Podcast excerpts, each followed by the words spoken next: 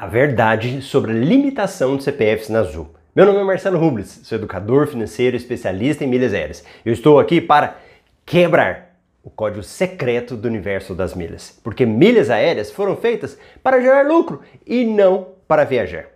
Neste vídeo, vou responder a seguinte dúvida que recebi do Warley Ayala. Há a possibilidade de você fazer um vídeo detalhado sobre a limitação de CPFs da Tudo Azul?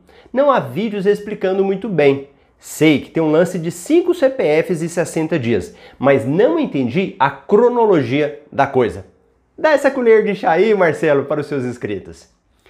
Esse vídeo é um pouco mais técnico. É para quem conhece de forma mais aprofundada o mercado de milhas aéreas, mas vou deixar ele mais simples possível, de modo que toda pessoa possa entender. Então vamos lá. É o seguinte, quando nós temos um cadastro nas companhias aéreas, ela permite que você emita passagem utilizando milhas. Quantas passagens eu posso emitir para mim? O tanto que eu quiser. Então, se eu vou viajar, eu posso emitir o tanto de passagens, não há limite para isso.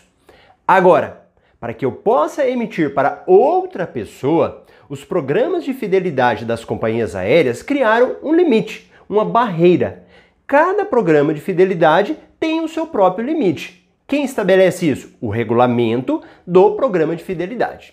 O que, que acontece? A Azul tinha um limite e depois ela foi alterando esse limite. O último limite que eles estabeleceram é o seguinte: eu, Marcelo, emito quantas passagens eu quiser.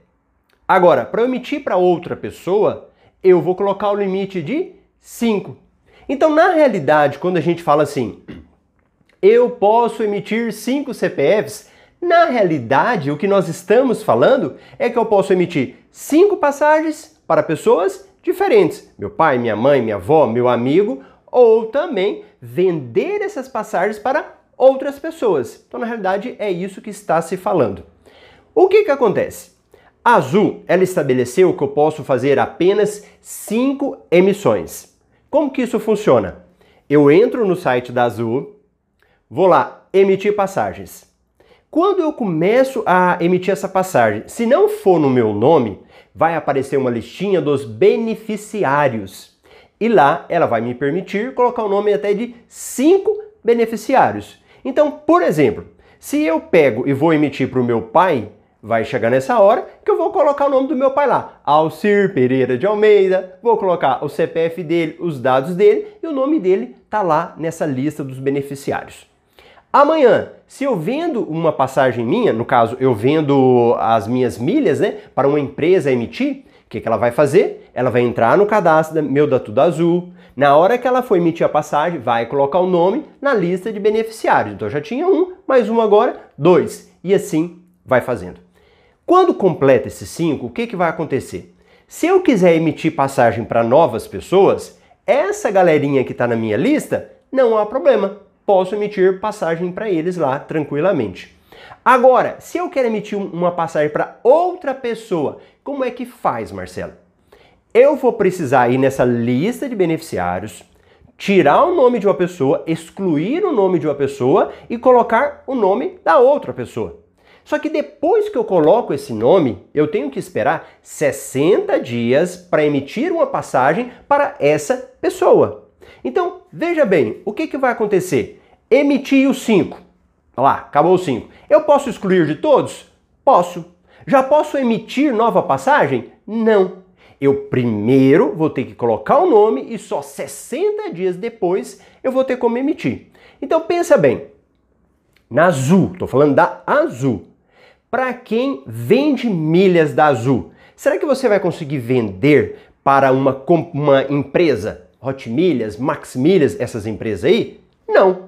Por quê? Você acha que a empresa vai querer colocar o nome da pessoa na lista de beneficiários e esperar 60 dias para emitir uma passagem? Não, ela quer colocar o nome hoje e emitir para a pessoa hoje. Então, o que, que eu faço, Marcelo?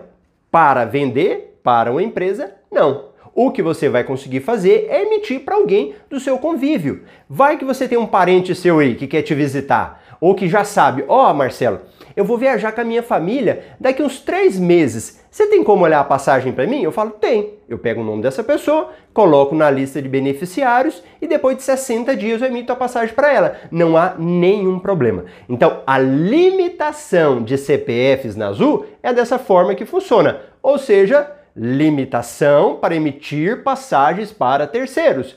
Eu, Marcelo, não há nenhum problema. Ok? É assim que funciona essa sistemática na Azul. Lembrando que cada companhia aérea tem um limite.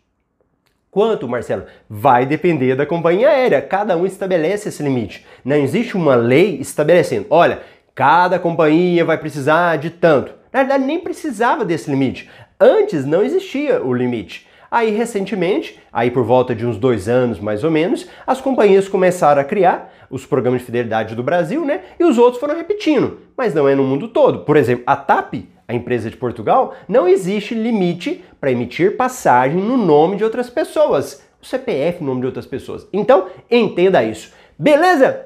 E aí, o que, que achou desse vídeo? Gostou dele? Então deixa a sua opinião aqui nos comentários. Vai ser muito bom saber que você escreveu aí, eu vou te responder e quero ver também o seu joinha.